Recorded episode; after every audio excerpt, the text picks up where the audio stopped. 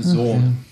Ähm, in unserer letzten, in den letzten Vereinssitzungen haben wir Vereinsanliegen und Vereinszielsetzung unseres Vereins umrissen, aber uns noch nicht auf einen Vereinsnamen einigen können, der unsere Vereinsinhalte klar zum Ausdruck bringt. Wie wäre es denn mit drei pseudolustige Spackos über .NET? Perfekt. Einstimmig angenommen. Äh, einstimmig angenommen? Ein, einstimmig angenommen. Was, was ist das denn für ein Intro-Gag? Das ist doch nicht witzig. Ihr sagt, was ist das denn für ein Scheiß? Äh, Sag mal, Thomas, hat der Oliver die Brembus-Pillen oder die Klaus-Kinski-Pillen geschluckt? Weiß ich auch nicht genau. Jetzt ist überhaupt der Moment gekommen, wo ich euch in die Fresse schlage, wenn ihr so frech seid. Zum Glück haben wir die Marilyn Monroe-Pillen nicht genommen. I wanna make love to you. Klingt's echt wie Just you. Pocahontas, Manuel.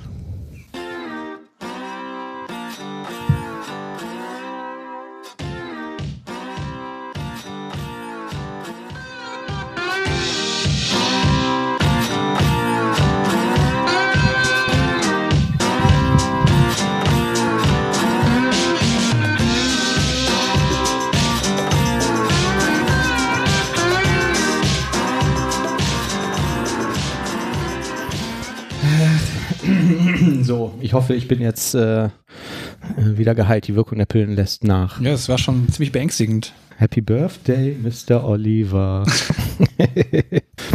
so, ähm, ja, da sind wir wieder. Ähm, Thomas Krause und Oliver Vogel und mein Name ist Manuel Wenk. Hi.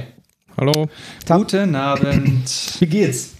Hattet ihr Nachwirkungen von den Brainboost-Pillen? Ähm, möchte ich nicht drüber reden. Also ich konnte relativ schlecht einschlafen an dem Abend. Ich weiß nicht, ob das an den Pillen gelegen hat oder an der ganzen Cola, die ich getrunken habe. Ansonsten konnte ich jetzt überhaupt keine Wirkung feststellen. Die waren ein bisschen zu vegan, vielleicht, ne? Ja, Das wird sein. okay. Das mag sein, ja, genau. Äh, müssen wir mal gucken, ob wir da noch irgendwas Alternatives auftreiben können. Ja. Im Nachklang der letzten Folge gab es eine nette Diskussion auf unserem Twitter-Feed. Ihr könnt uns bei Twitter folgen, at unterstrich devcouch. Da äh, wird auch immer gepostet, wenn es neue Sendungen gibt. Das braucht ihr natürlich nicht, wenn ihr die direkt im Podcast-Player oder iTunes abonniert habt. Und zwar haben wir beim letzten Mal ja über Continuous Integration gesprochen. Äh, nein, Entschuldigung, über Continuous Unit Testing.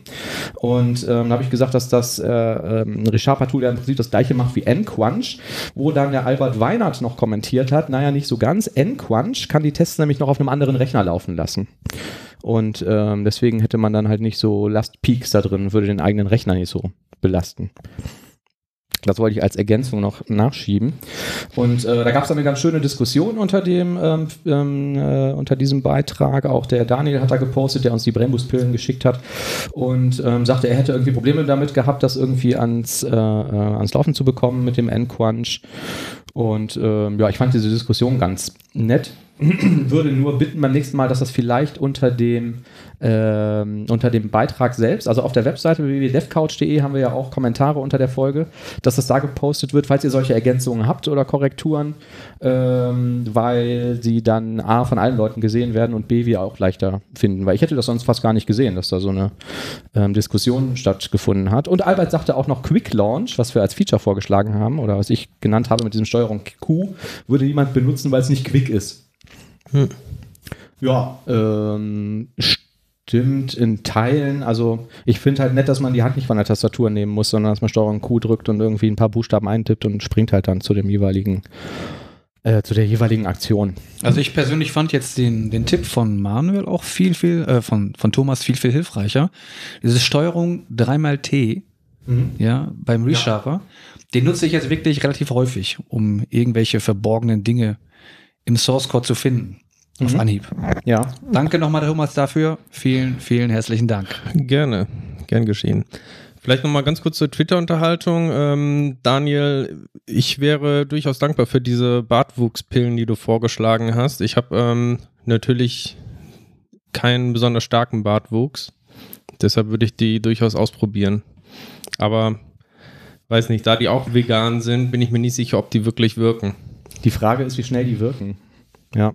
Wisst ihr noch, ähm, wir waren mal zusammen in einem Projekt und dann hieß es irgendwann, dieses Projekt hätte jetzt Management Attention, weil irgendwie da irgendwelche Probleme aufgetaucht sind. Und dann habe ich irgendwie diese falschen Werte besorgt, die sich jeder ankleben konnte, Richtig, damit wir ja. behaupten können, äh, das wären wir nicht gewesen, die die Software geschrieben hätten. Und wir wissen auch nicht, wo die Entwickler gerade sind. Ja. Hat nicht funktioniert, aber hat lustige Fotos gegeben.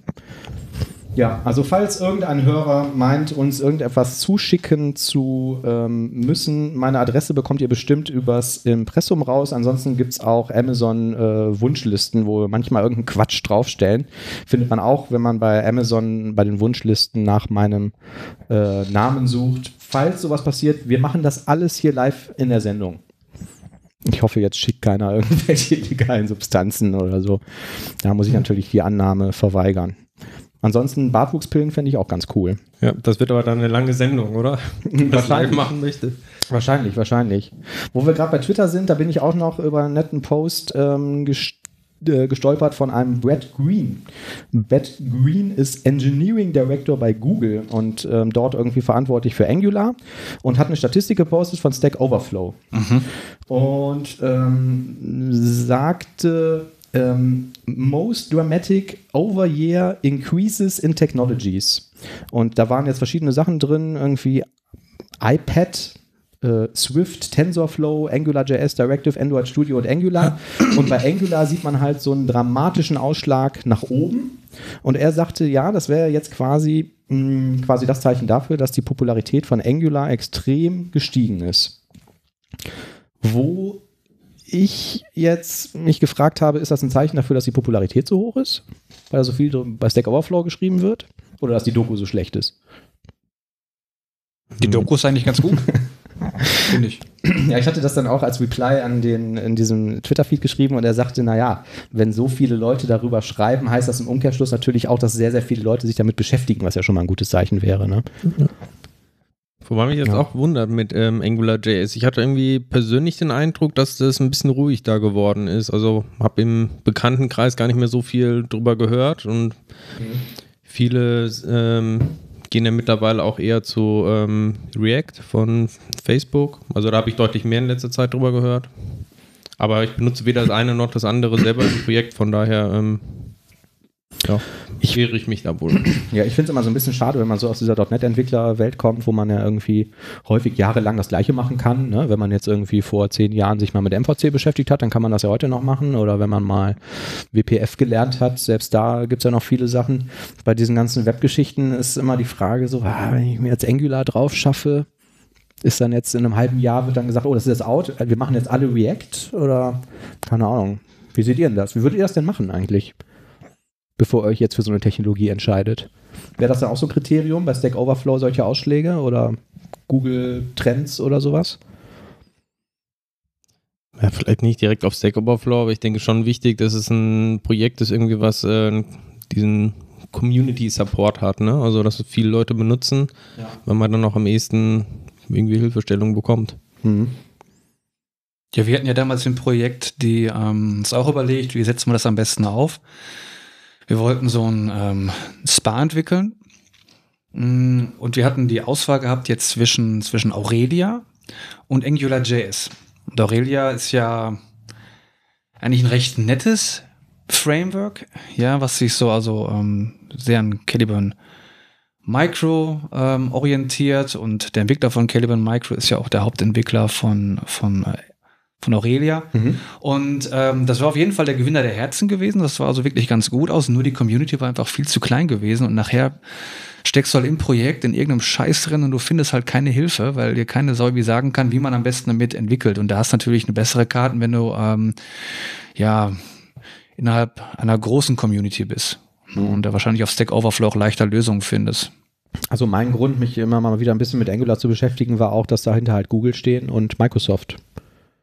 Ja, Microsoft pusht das sehr stark, baut teilweise TypeScript-Features rein, die dann sofort umgesetzt werden und ähm, andererseits Google pusht das da auch ähm, relativ stark. Also gut, das ist halt die Frage, wer setzt sich da durch, ne? Facebook oder Google und Microsoft? Keine Ahnung. Wahrscheinlich ist das beides nicht der völlig verkehrte Weg, ne? Ähm, aber äh, kurz, äh, äh, ähm, völlig anderes Thema. Äh, wie lockten ihr eigentlich?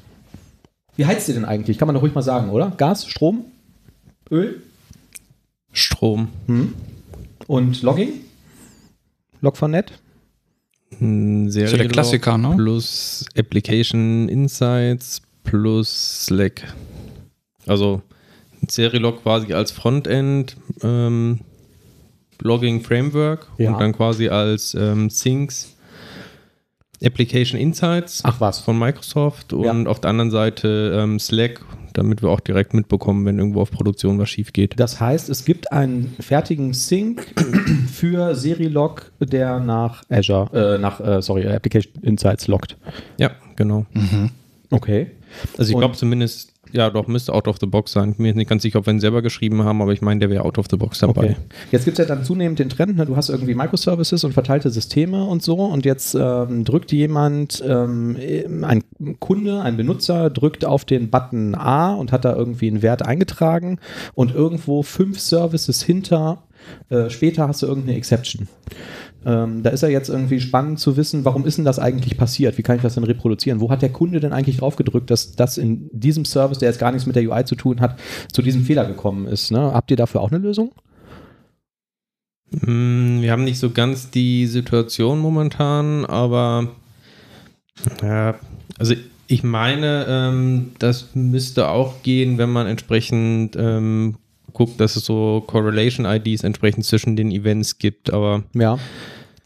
Ja, also was ich auf jeden Fall bei Application Insights ähm, ziemlich cool finde, ist, du hast ja allein auch schon das Problem häufig, wenn du jetzt ein Standard-Logging-Framework einsetzt, ähm, du kannst die einzelnen Nachrichten gar nicht so einfach einem bestimmten User oder einer bestimmten Session zuordnen. Ne? Und das geht halt out of the box ähm, sehr, sehr gut mit Application Insights. Das heißt, wenn du eine Exception hast, kannst du zumindest mal sagen, zeig mir jetzt mal alle Events an, die in dieser Session gelaufen sind oder zeig mir alle Events für diesen Benutzer an. Ähm, Ja. Mm, Das mit der Session habe ich nicht verstanden. Wie erzeugst du deine Session? ähm, Also Was- was ist eine Session?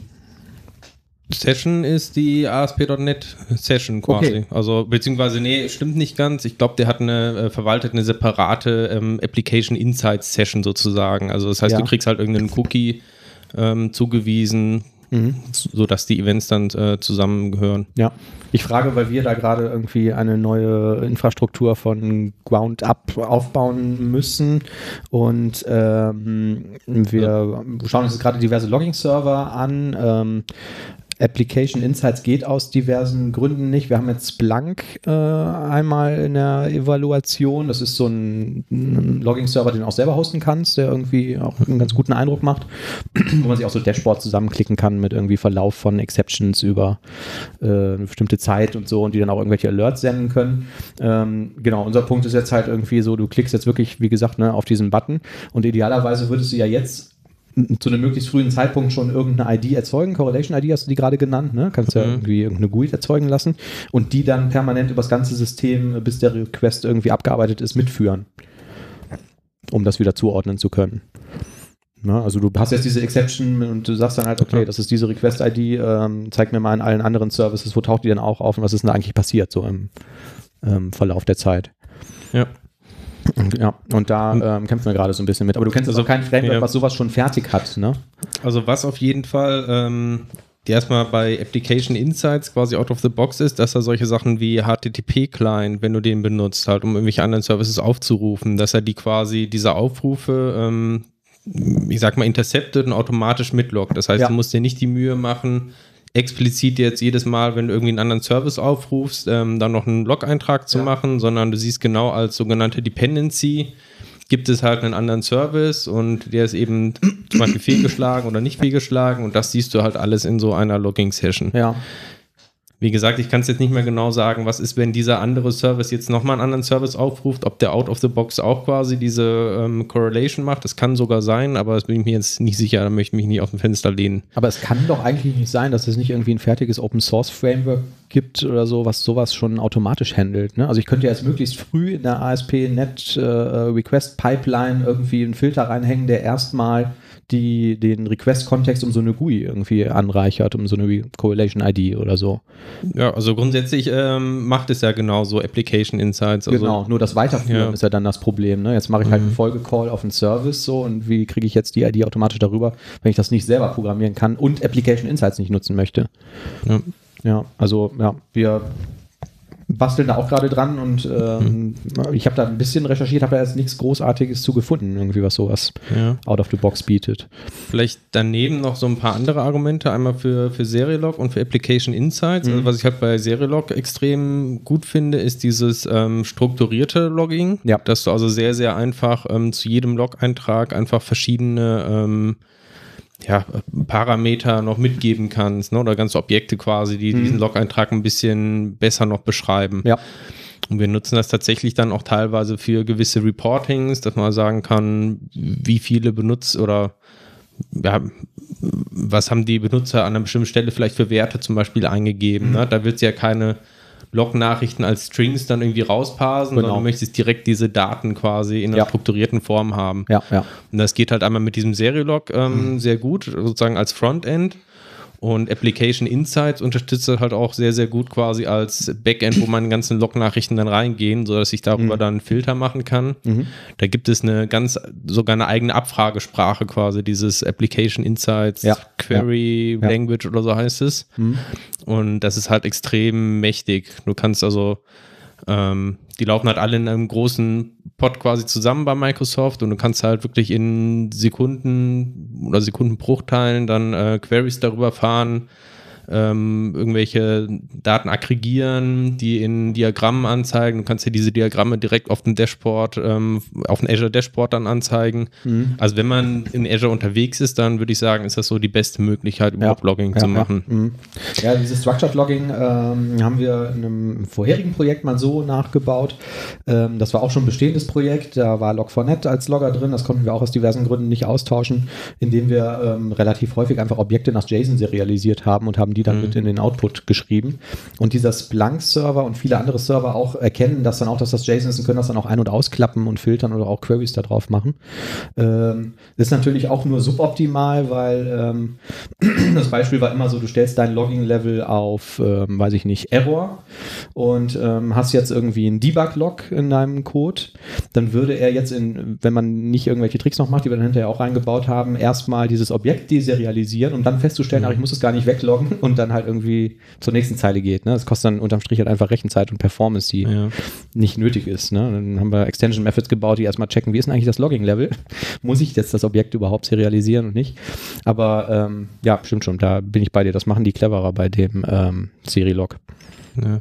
Bei, was du natürlich auch hast ähm, bei Application Insights, die sind halt, sag ich mal, nicht ganz ähm, dumm, dass sie quasi einfach jede Nachricht gleich behandeln, sondern die unterscheiden halt solche verschiedenen Typen wie, äh, was sind Traces, was sind Requests, was sind Exceptions. Und wenn du dann äh, etwas vom Typ Exception loggst, dann versteht halt Application Insights, okay, das ist eine Exception. So eine Exception hat halt einen Stack Trace, hat irgendwie einen Methodennamen, wo das irgendwie fehlgeschlagen ist und zeigt dir dann halt direkt auch schon out of the box halt entsprechend Statistiken an, ähm, wie viele Exceptions gab es halt in den letzten 24 Stunden, was waren die häufigsten Exceptions, was man sich halt Ja. sonst häufig selber bauen muss. Ne? Das geht ja auch Genau. alles irgendwie, aber man muss es halt selber bauen. Ja, Und du kriegst halt da sehr viel ähm, direkt.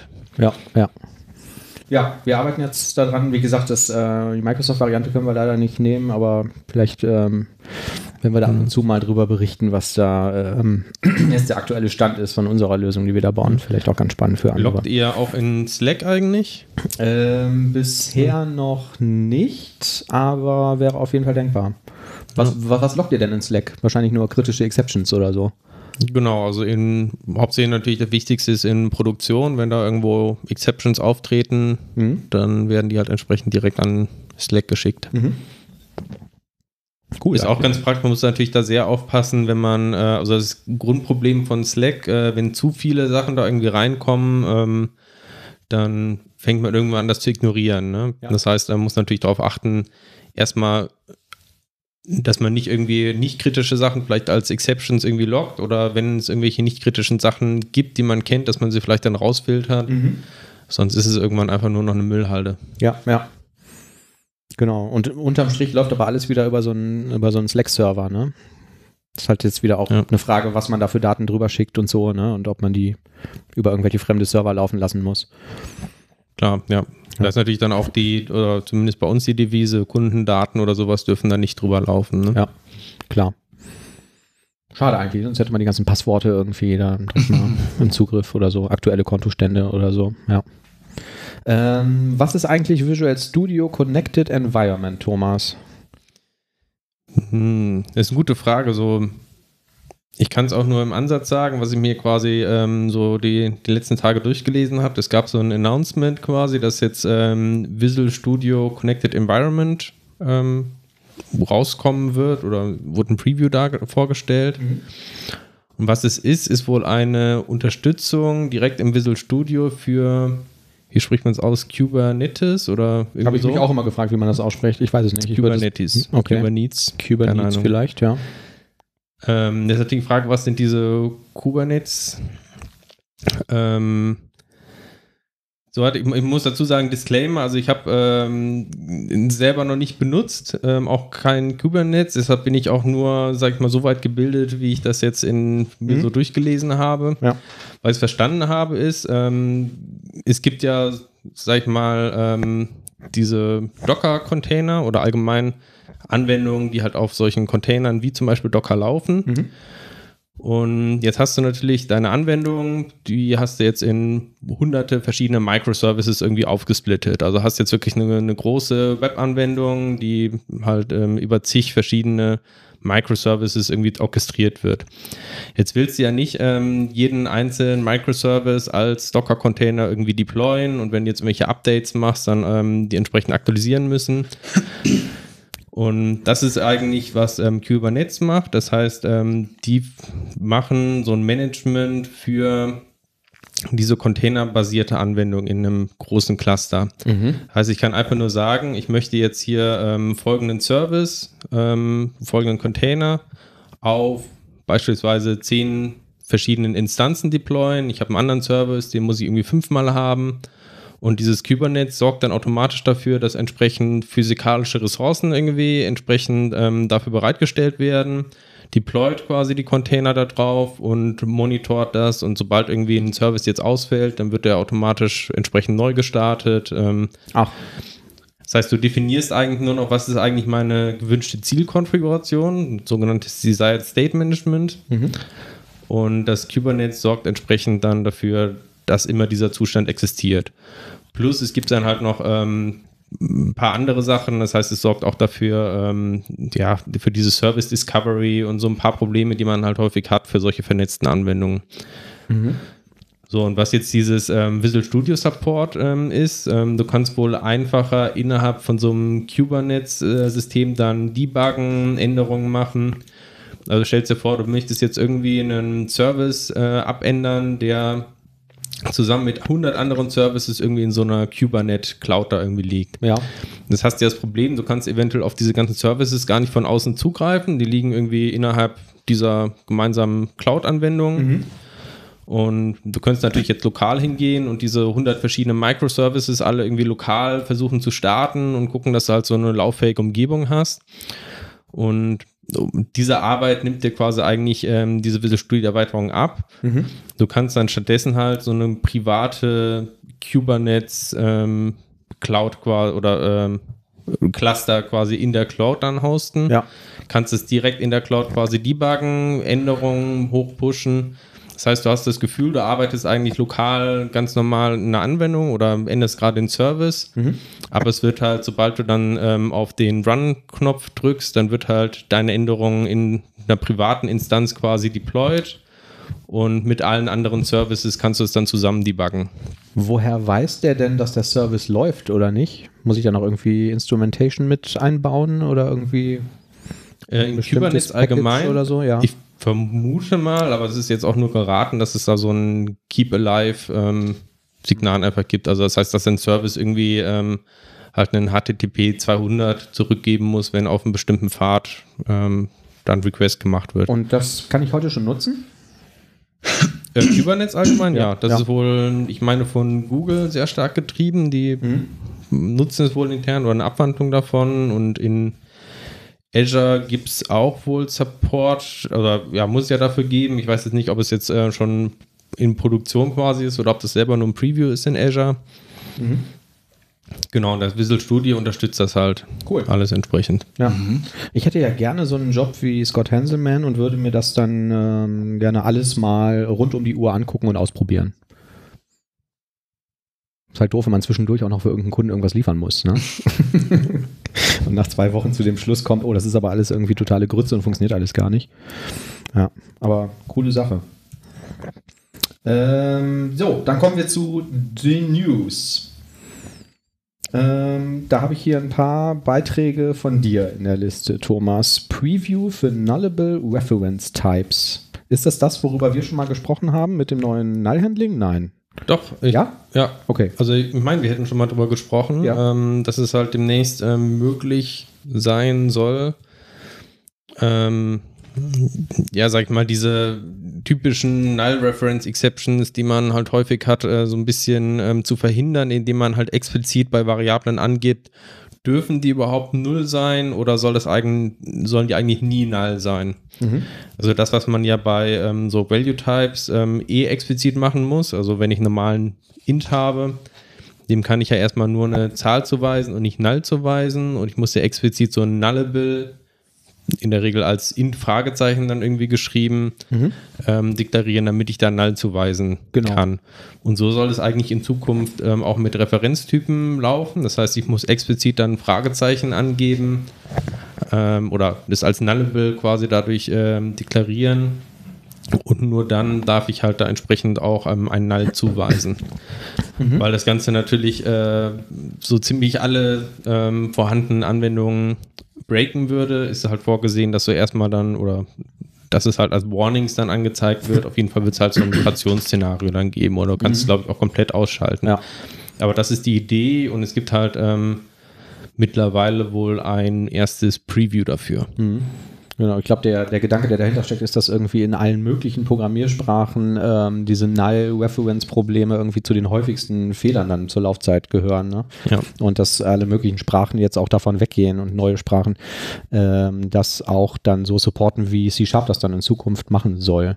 So, jetzt gibt es diese Preview und jetzt, jetzt kann ich mir das runterladen oder so. Ähm, weißt du, wie das dann abläuft? Also ich muss dann wahrscheinlich irgendwie eine andere Version vom Ghostling Compiler installieren oder sowas und dann kann ich das schon benutzen. Ähm, ich habe mir ehrlich gesagt nicht Hm. angeguckt, Ja, aber also- wenn ich jetzt mir auf den Link klicke, du musst auf jeden Fall irgendwas runterladen und Mhm. installieren. Also Ja, wird wahrscheinlich so laufen. Ne? Also gut, wahrscheinlich müssen sie wirklich irgendwas am Compiler ändern. Ähm, ja, wir packen den Link Ja. in die Show Notes, dann kann das jeder, der möchte, schon mal ausprobieren und vielleicht mal gucken, wie viel Warning seine Software dann äh, demnächst produziert durch das ähm, Null Reference Handling. Ist auf jeden Fall auf Mhm. GitHub jetzt schon verfügbar. Auch schon äh, verfügbar, oder? Ist es verfügbar oder nicht? Ist äh, Visual Studio Live Share in Ja. Visual Studio Code und VS. Was ist das? ich glaube, es ist auch noch nicht mal ein Preview verfügbar, sondern es wurde nur announced. Hm? Ähm, ja, ist eigentlich ein, sag ich mal, ein erweitertes ähm, Pair-Programming. Also ich kann ähm, quasi direkt ähm, mich mit einer Visual Studio Instanz quasi zu einer anderen Instanz ähm, connecten und du Ah. kannst dann zusammen an einem Projekt entwickeln, kannst auch zusammen debuggen. Ja. Also quasi als wenn du direkt nebeneinander sitzt, aber beide können quasi parallel arbeiten. Also siehst Ja. dann auch, wo ist der Cursor gerade von der anderen Person. Okay. Ähm, also es klingt gerade, wenn man jetzt irgendwie vielleicht nicht am gleichen Ort ist, sondern remote arbeitet, nach einer echt coolen Sache. Das ist dann quasi wie ich bei äh, Microsoft Office 365 oder Office Online oder so oder diese Google Docs dann auch mit mehreren Leuten an einem Dokument arbeiten kann, sehe ich dann, was macht der da gerade und wie funktioniert das, ne? ja. Ja. Was auch cool ist, das äh, funktioniert wohl auch zwischen Visual Studio Code und Visual Studio. Also ich kann jetzt ein, Mhm. Ach, Du kannst also quasi in Visual Studio ein Projekt irgendwie ähm, debuggen ja. und dein Kollege mit dem Visual Studio Code kann sich auch quasi mit deiner Instanz dann irgendwie verbinden und sieht dann auch diese Debug-Session, kann gucken, was haben die Variablen für Werte, kann da durchsteppen. Klingt dann auch so ein bisschen so, als wäre das gar keine Visual Studio oder IDE-Erweiterung, sondern eher wieder so eine Roslyn-Erweiterung, ne?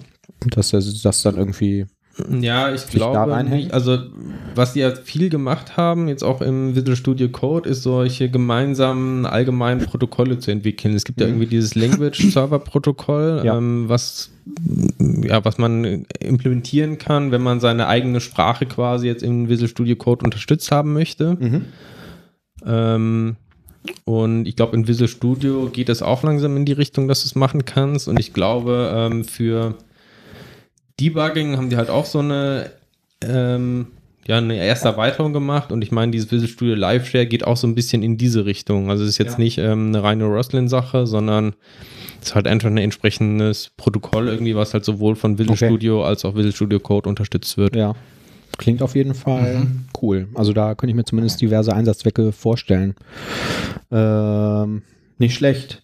Ich habe auch noch ein paar Sachen gefunden. Einmal habe ich gesehen in der neuen, ähm, es gab einen Blogpost von den JetBrains-Jungs. ReSharper äh, fängt jetzt an, sich äh, einzelne Features von Oscode, von denen wir auch schon häufiger berichtet haben, zu nehmen und in ReSharper zu integrieren. Unter anderem äh, wollen die jetzt anbieten Searchable Data Tips. Ja, also, ja, also ich bin in der IDE und äh, habe irgendwie, was weiß ich, vielleicht einen Breakpoint und fahre über eine Variable und kann dann halt in diesem, in dieser, in diesem Objektgraphen irgendwie suchen nach bestimmten Texten oder Property-Namen oder so. Ich habe, die haben das noch nicht als Video gezeigt, zumindest war es in diesem Post nicht drin, andere Sachen schon. Ich weiß nicht, ob sie da ein Geheimnis drum machen wollen, wie das dann am Ende aussehen wird, aber die scheinen sich da schon ein paar äh, Funktionen von dem ReSharper abzugucken, äh, von dem Oscode abzugucken. Äh, bin ich mal gespannt, ob das jetzt ein Rennen zwischen den beiden wird und ob man dann am Ende noch Oscode kaufen muss. Ja, dann dauert es wahrscheinlich nur noch mal drei, vier Jahre mehr, bis es dann out of the box im Visual Studio drin ist, weil Ganz- Microsoft ja. auch ganz gerne wiederum die ReSharper-Features kopiert. Ganz, ganz genau. Ne? Diese ganzen neuen Features, so, das ist immer irgendwas oder fast immer irgendwas, was sie im, im ReSharper schon drin hatten. Ja. Ich weiß auch häufig gar nicht mehr, wenn ich so ein Feature sehe, weil ich immer direkt äh, ReSharper installiere, was jetzt von Visual Studio kommt und was noch wirklich ReSharper-Feature ist. Aber ähm, oft sieht man dann irgendwie Sachen bei so, bei so Keynotes ne, und denkt sich, hä, das ging doch schon immer, oder? Ach so, das kam aus dem ReSharper, ah ja. Ja, da bin ich auf jeden Fall mal gespannt. Die scheinen sich jetzt da auch zu bedienen. Ähm, dann habe ich noch eine Sache gefunden. Ich war auf der MSDN Lib und wollte mir einen aktuellen Windows-Server runterladen. Da wurde mir angeboten Windows Server 1709. Kennt ihr das? Äh, also 1709 hört sich jetzt erstmal wie diese Bildnummer an, die es Genau. auch bei Windows 10 Ja. irgendwie gibt. War aber ein Produktname und auch nicht irgendwie Beta oder so. Und dann habe ich in der aktuellen CT einen zufälligen Artikel darüber gelesen. Also ich habe dann einfach den 2016er runtergeladen, weil ich dachte 1709, weiß ich nicht, was das ist. Ähm, und die sagten in diesem CT-Artikel, der ganz schön geschrieben war, ähm, die haben ja vorher immer alle, ähm, sag mal, drei bis vier Jahre einen neuen Windows-Server rausgebracht und haben dann zehn Jahre, glaube ich, oder sogar noch länger Support dafür geliefert oder ich glaube sogar 15 Jahre Sicherheitsupdates, ich weiß nicht, nagel mich auf die Zeiten nicht fest, aber sehr langen Support geliefert und sagten halt so, jetzt haben wir aber Technologien, die sich wahnsinnig schnell entwickeln, wie zum Beispiel Docker-Container und so. Und äh, da funktioniert das nicht mehr, dass wir alle vier Jahre mal ein Update bringen. Und jetzt möchten sie das in einem viel schnelleren Takt machen, in einem Halbjahrestakt, in dem auch die Windows-Updates für den Standard-Consumer kommen. Dann aber mit ganz stark reduzierten Support-Zeiten. Also du hast dann irgendwie nur noch relativ wenig Zeit, nachdem jetzt der neue Server dann da ist. 17.09 ist der aktuelle. Dann gibt es im halben Jahr wahrscheinlich einen neuen. Und dann sagen sie halt, dann musst du das Ding aber auch upgraden auf den neuen Stand. Wir werden den alten halt nicht mehr viel länger supporten. Ähm, die Zeiten habe ich mir jetzt nicht draufgeschrieben, aber ich meine, es wäre dann ungefähr noch ein Jahr Support oder so für diesen Server. Dafür bekommst du da aber dann immer die tollsten neuen Features. Und weil sich das Ding so schnell entwickelt, im Gegensatz zu dieser Mainstream-Server-Line, hat das keine GUI, sondern ein Webinterface, über das du das steuern kannst, das du mit Plugins erweitern kannst. Und das ist geschrieben in, wer möchte raten? Node.js. Angular Ja. und TypeScript. also es gibt jetzt dieses, äh, diesen klassischen Server Manager in Angular bei diesem Windows Server liegt ja schon mit bei, das nennt sich Project Honolulu. Äh, den kann man dann, wie gesagt, auch selber erweitern, kann dann irgendwelche Farmen sich da zusammenklicken und so, um da seinen Windows 17.09 Server zu administrieren, weil er sonst nur dieses Standard Core äh, hat. Fand ich eine ganz nette ähm, Erkenntnis.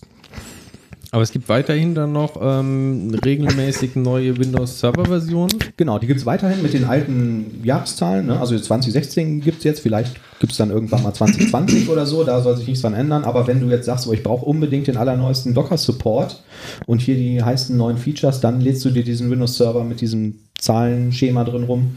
Wie das jetzt mit der Lizenzierung funktioniert und ob du jetzt da jedes Mal irgendwie richtig viel Kohle abdrücken musst oder da auch ein Abo kaufst, keine Ahnung, das weiß ich hm. nicht.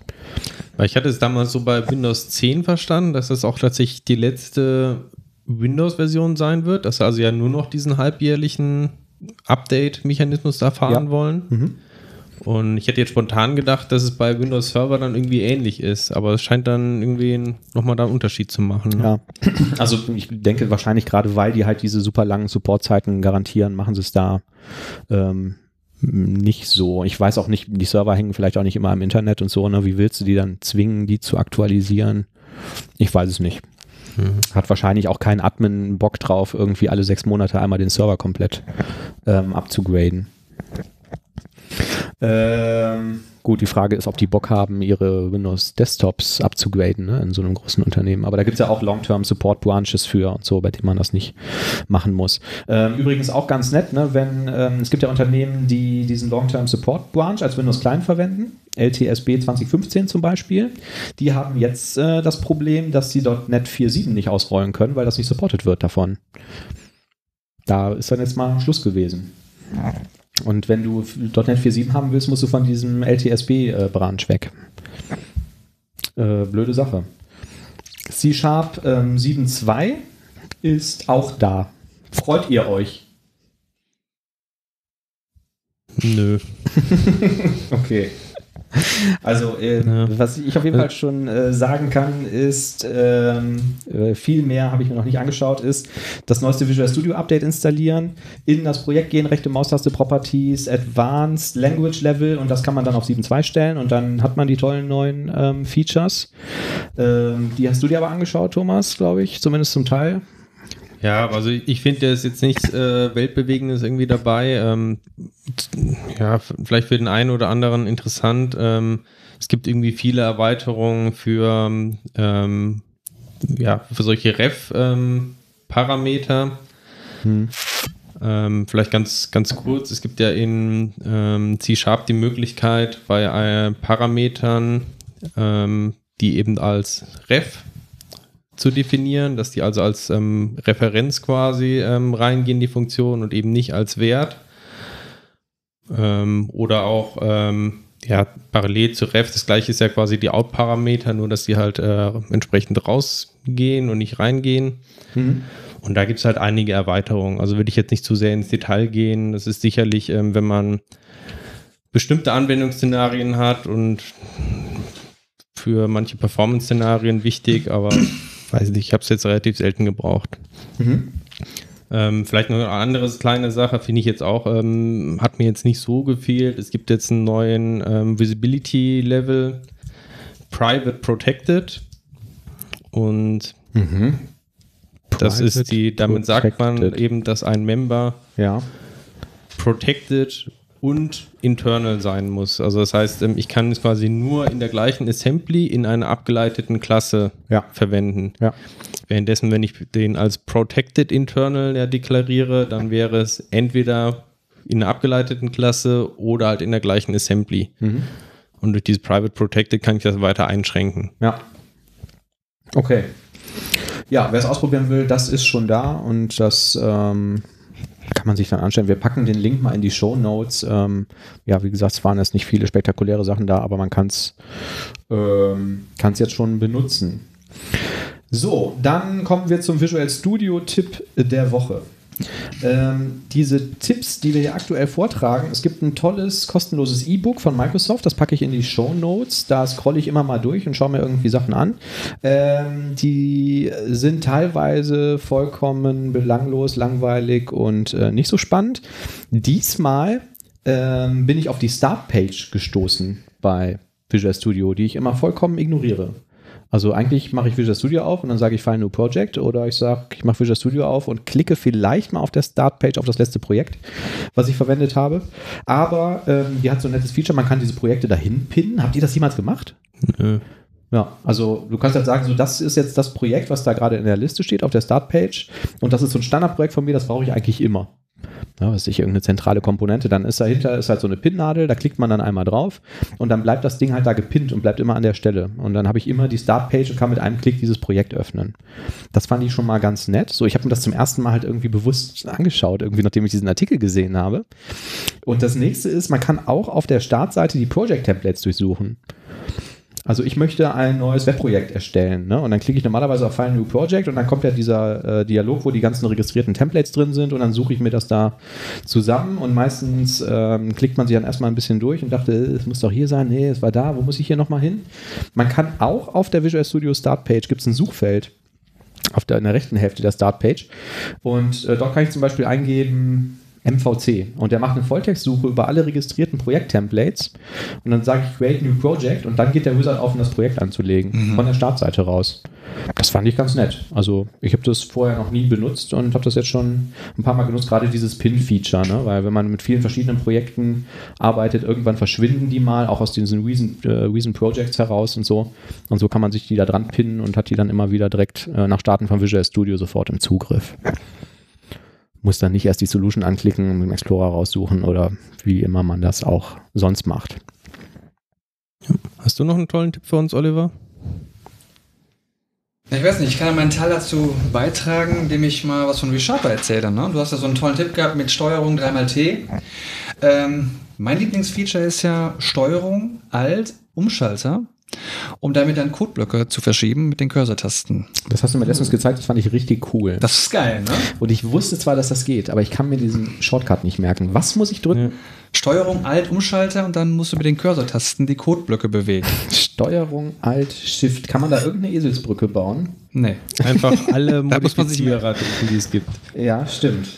Also praktisch ist da einfach, du kannst ja. äh, hingehen und kannst entweder, also du kannst zum Beispiel jetzt äh, ganze Methoden verschieben oder du selektierst äh, mit dem Cursor mehrere Methoden und verschiebst sie halt in, als ein Block quasi oder du gehst halt hin, also indem du dann halt dieses Tastaturkürzel nimmst, halt Steuerung ähm, als Umschalter hoch und runter oder du gehst halt in die Methoden rein und äh, verschiebst einzelne Codezeilen nach oben oder nach unten. Und das Interessante ist halt, der ist halt ähm, ja scope-sensitiv. Ne? Das heißt, wenn du jetzt irgendwie eine Codezeile verschiebst und dann äh, verschiebst du die nach oben, dann packt er die nicht beispielsweise in eine While-Schleife rein, ne? sondern er schiebt die da halt direkt halt rüber. Das fand ich ganz praktisch.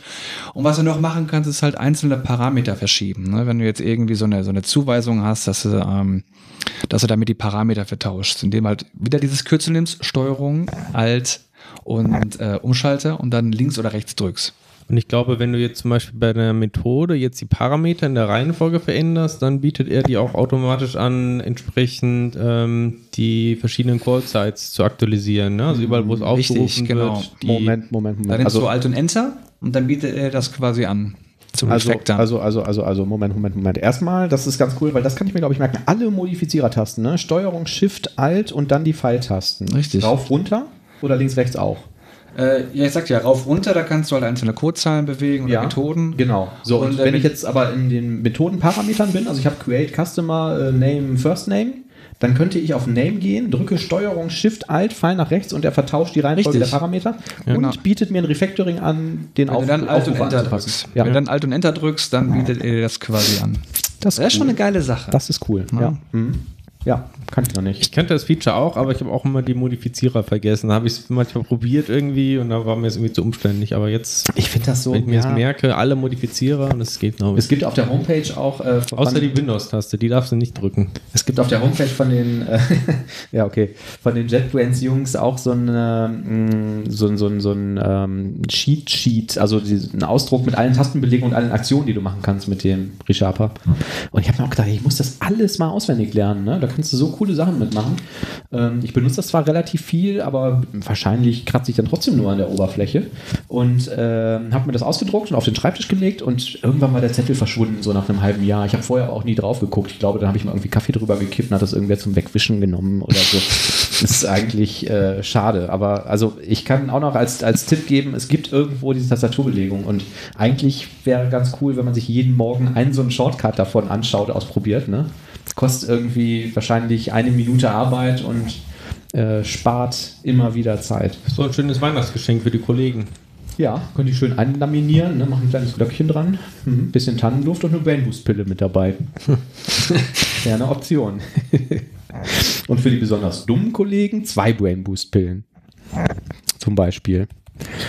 Ähm, wir, so, wir haben immer noch diese Rubrik mit Stellenanzeigen. Ich fände ganz cool, wenn ihr besonders schlechte Stellenanzeigen oder besonders tolle Stellenanzeigen für Entwickler findet, ähm, wenn ihr uns das zusenden würdet. Entweder info at devcouch.de oder als Kommentar unter der Sendung oder ähm, äh, irgendwie über äh, Twitter zum Beispiel.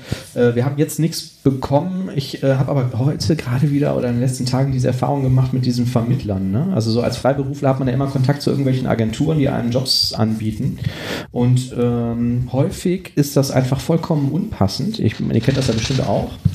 Und ähm, dann finde ich auch den Umgang immer irgendwie so ein bisschen fragwürdig. Also ähm, eine Story mir jetzt äh, neulich erzählt. Ich äh, kriege eine Anfrage, ja, hier wird jetzt irgendwie ein Java-Entwickler in München gesucht. Ich wohne in Düsseldorf und ich bin kein Java-Entwickler. Und ähm, habe dann irgendwie höflich geantwortet auf die Mail und irgendwie gesagt, das wäre ja irgendwie ganz nett und vielen Dank für das Angebot. Und dann auch irgendwie kurz die Frage, wie sind Sie jetzt da ausgerechnet auf mich gekommen? Ähm, zwei Wochen lang keine Antwort. Und dann habe ich mir das auf Wiedervorlage gelegt und habe nach zwei Wochen dann mal den Menschen nochmal angeschrieben und gesagt, ich habe mir vor zwei Wochen eine Mail geschrieben, ne, wie sieht es denn jetzt aus so? Ne? Wie sind Sie denn da auf mich gekommen? Das würde mich jetzt einfach mal interessieren. Ne? Wie kommen Sie darauf, dass ich ein besonders guter Java-Entwickler wäre? Antwort, ja, vielen Dank für Ihre Bewerbung. Leider äh, nimmt der Kunde jetzt aber nichts mehr an. Das Projekt ist vergeben. Und ich frage mich jetzt, wie reagiert man da drauf? Also kann ich jetzt schreiben, hahaha, ich weiß, dass sie ihre E-Mails nicht lesen, hahaha, und kann ihm schreiben, was ich will und sie vielleicht noch irgendwie beleidigen, weil er wird sowieso nicht lesen? Oder, also, finde ich unfassbar. Ist das, ähm, also war das eine normale E-Mail oder ging das über irgendein Portal? Also wenn du seine E-Mail-Adresse hast, vielleicht musst du nur darauf achten, dass du irgendwie nicht die Betreffzeile oder so da drin stehen hast. Ne? Ja, vielleicht ich. hat er so einen Autoantworter. Ach so, das kann natürlich sein, ja. Also es war auf jeden Fall eine große Agentur und es sah für mich so aus, als wäre es ein normaler Vermittler, der mir das per Mail geschickt hat. Klar, also ich denke, es läuft natürlich so, dass die irgendwie eine Datenbank haben und ähm, tippen dann da irgendwas ein und aus irgendeinem Grund steht dann da steht dann mein Name da drin und dann werden da wahrscheinlich 5000 E-Mails rausgesendet. Ja, wahrscheinlich Leute. nach Java gesucht und JavaScript gefunden oder so. Ja, ich muss leider, also einen kann ich loben, weil ich habe das, ich mache das immer mal wieder, wenn ich solche unpassenden Sachen frage. Einmal habe ich eine Antwort bekommen, die war richtig gut. Also da hat der Typ mir gesagt, ja, wir verwenden hier ähm, Tool XY und die Suchalgorithmen, muss ich Ihnen ganz ehrlich sagen, sind halt scheiße.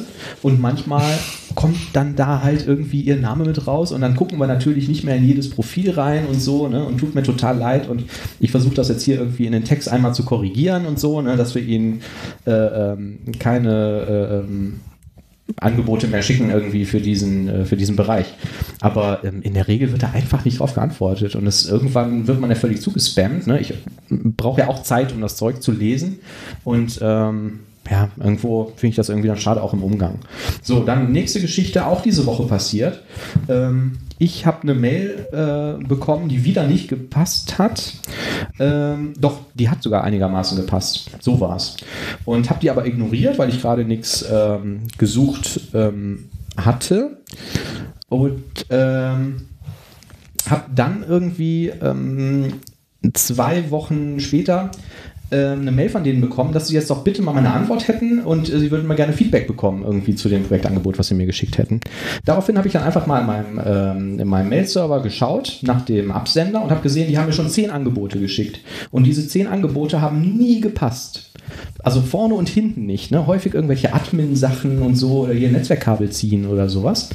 Und ähm, habe dann irgendwie als Feedback geschrieben, ja, ähm, vielen Dank. Äh, das wäre ganz nett so. Die haben jetzt nach Feedback gefragt. Und das ist das erste Angebot, was ich von Ihnen bekomme, was einigermaßen passt. Aber ich habe ja auch schon vor drei oder vier Monaten mal auf ein anderes Angebot geschrieben, dass das sowieso nicht in Frage kommt, weil ich halt primär im äh, Großraum Ruhrgebiet und Düsseldorf unterwegs bin und nicht irgendwo in München. Ähm, Antwort darauf. Äh, vielen Dank für Ihre Mail. Bitte senden Sie uns doch Ihren aktuellen Lebenslauf zu. Ist jetzt so semi irgendwie, ne? Also, ich weiß nicht. Ich finde es halt immer irgendwie schwierig. So, es ist, sind voll automatisierte Systeme anscheinend und da scheint kein Mensch irgendwie nochmal drauf zu gucken. Ich hatte heute Morgen einen Anruf von einem Recruiter und beschrieb dann erstmal so das Projekt, ne? Ähm, Und es kam mir irgendwie so Hm? verdächtig bekannt vor. Mhm. Habe ich direkt gefragt, ist es das Projekt XY, wo ich gerade schon am Arbeiten bin? Ja. mir auch nicht das erste Mal passiert. Ne? Also gerade bei so, ähm, Ja. ja, du kriegst auch das gleiche Projekt dann häufig über fünf verschiedene Vermittler dann irgendwie angeboten. Ne? In dem Fall war es zufällig mal das eigene Projekt. Ja, ja. Äh, Du hattest mich auch mal angesprochen auf ein Projekt, wo du schon vor Ort warst und so. Und da war es bei mir auch so, dass hinterher irgendwie drei oder zwei, drei Vermittler mich dann auch angeschrieben haben, ob ich nicht Lust da, darauf hätte. Und ich dann immer gesagt habe, ist das dieser Kunde? Die sagten dann immer ja. Ich gesagt, ja, nee, also wenn dann äh, nicht über sie. Kenn ich schon, ja. Klar, gut, das kann passieren, ne? aber ich meine, wenn man dann wenigstens noch höflich antwortet, irgendwie ist ein Versehen oder Ja. vielleicht auch diese Datenbasis für die Zukunft mal irgendwie korrigiert oder so. Ne? Aber teilweise hat man wirklich das Gefühl, das wird einfach völlig ohne Sinn und Verstand durchgeleitet und dann, ähm, das ist ja auch für den Kunden irgendwie fragwürdig, wenn da jeder äh, ähm, völlig unpassende Kandidat dann da irgendwie angeschrieben wird. Ne? Ich meine, ich hätte das, vielleicht sollte ich auch einfach mal Ja sagen. Klar, Java-Entwicklung mache ich. Mhm. Ich habe nicht die geringste Ahnung davon, aber los. Vielleicht kommt man damit sogar durch. Einfach einen völlig unglaublich unfassbaren Stundensatz fordern. Dann Ich denkt muss dann sagen, du bist ähm, Java-Architekt. ja, genau. Und mit solchen Sachen wie Programmierung, dann beschäftigst du dich auch nicht, sondern bist nur absolut High Level. Deshalb Ja. ist dein Stundensatz auch so hoch und dann Ja. guckst du einfach mal. Das kann eine Zeit lang wirklich gut gehen. Ich meine, Ich kann auch maximal nur einen Tag in der Woche irgendwie kommen und das irgendwie kurz beaufsichtigen. Ja. Ja, könnte ich mal versuchen, ja. Ich habe das mal versucht. Also ich hatte mal irgendein Angebot, was auch überhaupt nicht gepasst hat und habe gesagt, ja, ich würde das machen. Mein Tagessatz besteht, äh, mein, mein Stundensatz beträgt irgendwie 250 Euro und ähm, habe aber nie wieder eine Antwort gehört. ich weiß nicht, woran es gelegen hat. Vielleicht jemand anders gefunden, der noch besser war. Stundensatz, 250 Euro oder was? Ja, Stundensatz, Also. genau. Mhm. Ähm, so, äh, genau, damit sind wir durch. Also, falls ihr Stellenangebote habt, wir hatten ja auch schon mal ein Stellenangebot, was richtig gut war, wo wir dann gesagt haben, ey, das finden wir toll und so, da hat sich jemand wirklich Gedanken drüber gemacht und ähm, da habe ich hinterher noch Feedback von der Firma bekommen, dass die sich auch gefreut haben, dass wir das im Podcast erwähnt haben. Irgendwie, die sind unsere einzigen Facebook-Freunde mittlerweile. Wir haben auch eine Facebook-Seite, die allerdings nur so gewartet wird, dass da immer nur äh, draufsteht, hier gibt es eine neue Folge, könnt ihr euch hier runterladen. das wusste ich gar nicht, dass wir eine Facebook-Seite haben. Ich gucke da auch nie drauf und ähm, weiß auch nicht, wie das funktioniert, um ehrlich zu sein. Also ich finde das so ein undurchsichtiges System. Dann kannst du irgendwie Seiten und Pages erzeugen. Das eine ist was anderes als das andere und eigentlich wollen die immer nur Geld haben, um irgendwie mehr Reichweite zu bekommen und so. Ähm, naja, das ähm, Wie ist denn der also- Beziehungsstatus von unserem, von unserem Podcast Das, auf Facebook? Das, das gibt's da nicht. Ich habe zuerst irgendwie mich mit DevCouch angemeldet, hatte dann eine normale Seite und habe dann entdeckt, ach nee, es gibt auch solche Seiten, die für solche Projekte gedacht sind. So, und dann habe ich das umgestellt. Dann gab es eine Zeit lang zwei Seiten. Ich habe einfach keine Ahnung. Falls sich jemand damit auskennt oder sich jemand beschäftigen will, ähm, könnt ihr gerne machen. Ich habe da einfach mal irgendwie ein bisschen rumgeklickt. Nee, was ich einfach nur sagen wollte, also äh, wir, wir ziehen das nicht jeden durch den Kakao. Wenn das ein super Stellenangebot ist, dann wäre ich auch bereit, irgendwie den Namen der Firma zu sagen. Und die letzten haben sich auch darüber gefreut. Also wir machen da kein Bashing, nur manchmal ähm, gibt es ja wirklich Angebote, die einfach mh, unfassbar schlecht sind. Und das sind ja häufig die unterhaltsameren Angebote. okay. Ähm, Tool der Woche. Ich habe eine Wette abgeschlossen und äh, habe euch vorher gesagt, ich wette, niemand von euch kennt den Fußlock. Ich kenne ihn übrigens doch, aber du hast hier einen Tippfehler drin. Du Oh, hast nämlich auf. Fußloff WGV und es muss GVW heißen. Und dann würde ich sagen, ich kann zwar die Abkürzung nicht, aber es ist wahrscheinlich der Fusion Log Viewer. Ja. Und das ist ja wiederum für dieses Assembly Loading Binding quasi das Ganz genau. Tool, um die Logs entsprechend anzuzeigen, die man vorher über die Registry aktivieren muss. Ähm, ja, das ähm, ehrt dich, dass du das kennst und ich war auch ein bisschen ersetzt darüber, dass das ein Tool ist, was es seit .NET Version 2.0 gibt und was ich vorher noch nie gesehen habe und nie gebraucht habe. Hast du das mal benötigt? Ja, Okay. ähm, also ich habe das Tool selber, oder Moment, bin mir nicht mehr ganz sicher, ähm, ob man diese Logs auch direkt irgendwie im Texteditor ansehen kann oder ob man tatsächlich dieses Tool dafür braucht. Schon länger her, dass ich das letzte Mal benutzt habe. Ich weiß nur, man muss halt diesen Fusion Log erstmal generell aktivieren über die Registry, weil es halt auch zu ziemlich viel ähm, ja, Overhead dann irgendwie führt. Also jedes Mal, wenn halt ein Assembly dann geladen wird, ähm, dann er halt erstmal, welche Pfade hat er irgendwie durchsucht, um diese Assembly zu finden und welche Version hat er jetzt genommen Ganz oder genau. kam jetzt aus dem Assembly Cache. Ja. Und das hilft einem halt manchmal, wenn man komische Fehler kriegt oder wenn halt eine Assembly nicht gefunden wird, dann Ganz ist das genau. Ja, ganz ja. gut. Dafür habe ich das auch gebraucht. Ne? Also der Klassiker ist halt so, du ähm, deployst deine Anwendung, fährst das Ding hoch und kriegst eine Type-Load-Exception. Assembly not found oder so. Ne? Und es gibt ja dann diesen Prozess, die Anwendung wird hochgefahren, die CLA geht hin und lädt die ganzen Assemblies nach, äh, die halt benötigt werden und kann jetzt aus irgendeinem Grund entweder nicht, also entweder nicht die richtige finden ähm, oder kann die Assembly halt gar nicht finden. Und dieser Prozess des Ladens, das nennt sich dann irgendwie Fusion, dementsprechend ist der Fuselog der Fusion Log Viewer oder auch Assembly Binding Log Viewer genannt.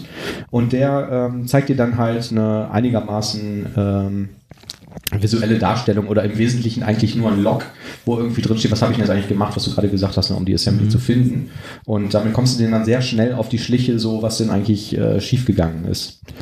Ähm, sehr praktische Sache und äh, wie gesagt, ich habe das vorher noch nie gebraucht. Also sowas ist natürlich mal aufgetreten, ne? aber häufig ähm, weiß man dann direkt, ach, er hat die Assembly nicht gefunden, okay, dann kann ich mir schon vorstellen, woran es liegt oder so. Ne? Ähm, Gerade das, wenn man auch Assemblies im GAC hat, ist ja das Verhalten auch manchmal irgendwie ein bisschen ähm, fragwürdig bei .NET beim Assembly Loading. Ja. Aber also ich mich dann hast du jetzt die, diese Wetttaste dann nicht jetzt verloren, ne? Was war denn, was war denn dein Wetteinsatz? Ich habe eigentlich gar nichts eingesetzt. Ich könnte hier äh, eine Runde Brain Boost Pillen für alle ausgeben. Ich glaube, das eigentlich sollten unsere Zuschauer oder Zuhörer entscheiden. Willst du wirklich welche? Ihr nee, ich habe ja eben schon Unsere Zuhörer Ach müssen einige entscheiden, lieber Manuel, was jetzt dein Wetteinsatz ist. Und Ach komm, wenn wir das die entscheiden lassen, dann kommt wieder irgendwas mit Hose runterziehen oder so bei raus. das könnte wirklich sein. Aber dasselbe wollen kommt wir auch ja raus. auch nicht. Dasselbe kommt aber auch raus, wenn wir dich entscheiden lassen. Ne? Ja, okay. Na gut, dann halten wir einfach fest, ich habe die Weste verloren und ähm, Thomas wusste Bescheid. Wie so häufig. Fusion Log Viewer war auf jeden Ja. Fall diesmal mein Tool der Woche, weil das hat mir diesmal wirklich geholfen. Ich konnte damit herausfinden, welche Assembly äh, denn jetzt eigentlich nicht aktiviert werden konnte, beziehungsweise warum die nicht aktiviert werden konnte.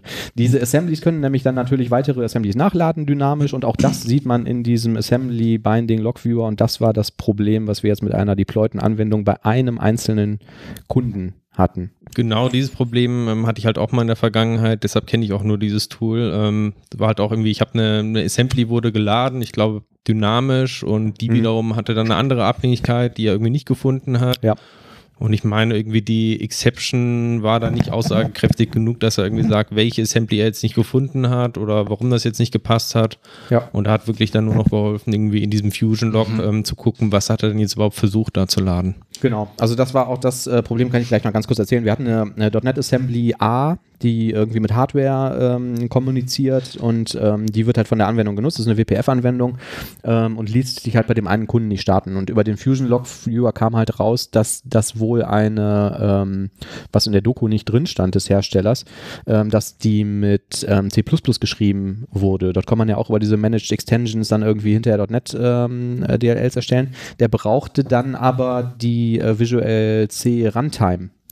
Und das ging da halt dann sehr eindeutig aus diesem Fusion-Log raus hervor und so, dass er jetzt diese Visual C Runtime nicht installieren konnte. Was witzigerweise im Prinzip, wenn ich jetzt ein nacktes System nehme, installiere es bei dem Kunden, müsste es eigentlich bei jedem auftreten auf der gleichen Plattform. Bei denen war es aber immer so, dass die vorher irgendwas anderes installiert hatten. Also zum Beispiel Microsoft Office oder irgendwas. Und es bringt ja fast alles irgendwie diese Visual C Runtime mit.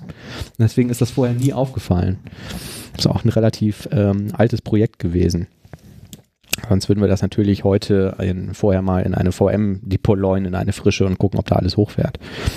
Aber damit konnten wir es lösen. Fusion Log Viewer, den Link packe ich in die Show Notes. Da gibt es noch viele andere tolle äh, .NET-Tools, die bei der Diagnose von irgendwelchen Problemen helfen. Ja. Okay, kommen wir zum ähm, Thema der Woche. Das Thema der Woche ähm, möchte ich jetzt gezielt ein bisschen kurz halten, weil wir steuern ja so ein bisschen auf den Dezember zu. Äh, Dezember äh, habt ihr wahrscheinlich irgendwie viel Weihnachtsstress und dann kommt ja auch die ganze bucklige Verwandtschaft an und will irgendwie was und man will die alle abklappern und so. Bei uns ist das natürlich nicht anders.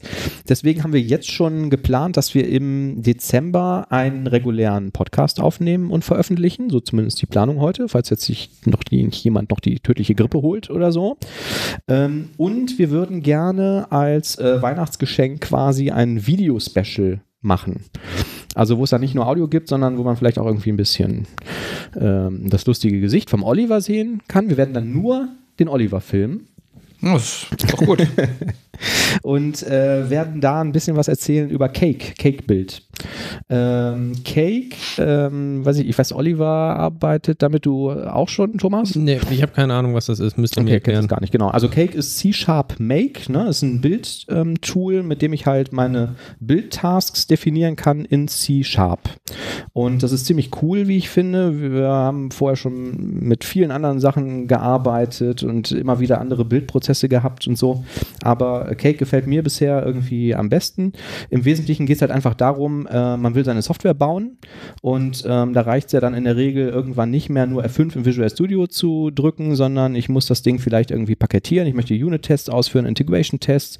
Ich habe vielleicht irgendwann so einen Continuous Integration Server. Ich will die Software irgendwo hin deployen ähm, und alles, was halt irgendwie um diesen ganzen Lifecycle, der über den Bild selbst hinausgeht, irgendwie also zu tun das, was man typischerweise dann auf einem Bildserver irgendwie ausführen ja. möchte. Vielleicht nicht jedes Mal lokal so, aber ähm, genau. wenn man halt so einen vollen Bild wirklich machen möchte. Ne? Ganz genau, ja. Und Cake ist dann einfach ein Tool, ähm, da gibt es dann Visual Studio Extensions für, das verwendet intern diesen Roslyn Compiler und ähm, bietet eine domänenspezifische Sprache, die wahnsinnig viel Zeug abbildet. Also die erkennen zum Beispiel auch, dass man gerade innerhalb von Visual äh, Studio Team System läuft oder dass man gerade in Visual Studio läuft. Ähm, die haben Automatismen, um äh, Versionsnummern auf Basis von, von ähm, Git-Check-ins zu erzeugen. Äh, die haben Unit-Test-Runner integriert für alle gängigen Tools und so. Also es ist ein extrem mächtiges ähm, Werkzeug, was man auch noch über NuGet-Packages erweitern kann. Auch die Build-Skripte selbst kann man als NuGet-Paket speichern und sich dann in jedem Projekt einfach immer wieder dazu ähm, holen, so eine Standard-Library sich aufbauen. Ähm, ich finde es ziemlich, ziemlich cooles Zeug, macht auf jeden Fall Spaß, auch wenn es mitunter ein bisschen fummelig ist, weil es keine Intelligence ähm, hat über dieses Plugin. Ähm, genau, das würden wir dann gerne in in einem Video zeigen, weil ich glaube, also man könnte jetzt zwar in dem Podcast halt relativ viel dazu erzählen, aber ähm, sowas sieht man, glaube ich, besser. Ne? Vor allen Dingen gerade mit Code und dann irgendwie verschiedenen Tasks und äh, Abhängigkeiten und so ähm, kann man das, glaube ich, ganz schön zeigen. Ähm, genau. Das würden wir dann in diesem Video-Special machen, was wir auch, wir haben jetzt noch keinen Termin äh, ausgemacht, aber auch eigentlich im Dezember, oder? Aufnehmen wollen würden. Ich gucke fragend in die Runde, ich sehe fragende Gesichter. Ja, klar. ja. Ah, einer zuckt mit den Achseln. Ich sage jetzt nicht, wie wer es war, Oliver. Ich habe nicht mit den Achseln gezuckt. okay, aber du hast ein fragendes Gesicht gemacht. Ich habe einfach nur müde gelächelt. Ja. Ja, eigentlich war der ursprüngliche Plan, eine riesengroße äh, Kampagne daraus zu machen und dann direkt noch einen Artikel für äh, eine Fachzeitschrift ähm, zu schreiben, die uns wohl gesonnen ist. Ähm, das, äh, da sind wir aber ein paar Tage zu spät gekommen, weil uns ein anderer Autor dieses Thema weggeschnappt hat. Sonst hätten wir da noch irgendwie ein Video und äh, einen Artikel zum Lesen rausmachen können. Aber okay, ich denke, das Video ähm, wird schon wird schon ganz unterhaltsam werden. Wir können ja irgendwie Gitarren mitbringen oder nebenbei noch Kuchen backen oder so. Bietet sich beim Thema Cake ja auch an. Haben wir eigentlich schon Pläne für das Weihnachtsspecial, was ja dann die nächste Folge wäre? Also Oliver wollte Gitarre spielen, hat er gesagt. Mhm. Ja, dann mache ich das. Hab ich das gesagt? Können wir da schon was äh, versprechen? Wir wollten singen, Manuel? Ja, wir wollten singen und ich glaube, wir hatten, wir haben auf jeden Fall Weihnachtslieder. Könnte gut sein, ne? Wollen wir schon mehr verraten? Wird man das hinterher auf CD kaufen können? Nein. Vielleicht wird man den Download kaufen können oder so. Wird es hinterher jemand hören wollen? Wir wissen es nicht. Ähm, auch noch so eine Frage ist, wie wir das Video dann veröffentlichen werden. Also wir können das natürlich nicht über den Podcast-Feed machen, weil der aktuell nur Audio ausliefert. Ähm, eventuell, ich weiß es nicht, vielleicht richten wir noch einen Video-Feed ein, den man getrennt abonnieren kann. Vielleicht packen wir es auf YouTube. Ich weiß es nicht, was da die beste, beste Strategie ist. YouTube oder Vimeo wird auf jeden Fall den einfachsten Zugriff bedeuten. Andererseits kann man es da auch nicht so easy runterladen ne, und irgendwie mitnehmen. Aber wer guckt sich sowas unterwegs an? Ich weiß es nicht. Wir Sehen wir denken dann. drüber nach. Genau. Ja, haben wir sonst noch Themen? Nee, Nö. wir hatten dieses Mal kein Sushi. Das stimmt, ja. Das war unsere Schuld. Wir hatten einen Software-Release also, ähm, und sind etwas zu spät gekommen. Da musste das Essen leider ausfallen. Aber beim nächsten Mal holen wir das danach und ähm, genau, ihr könnt euch schon mal auf das Weihnachtsspecial freuen. Tschüss! Ciao. Auf Wiederhören.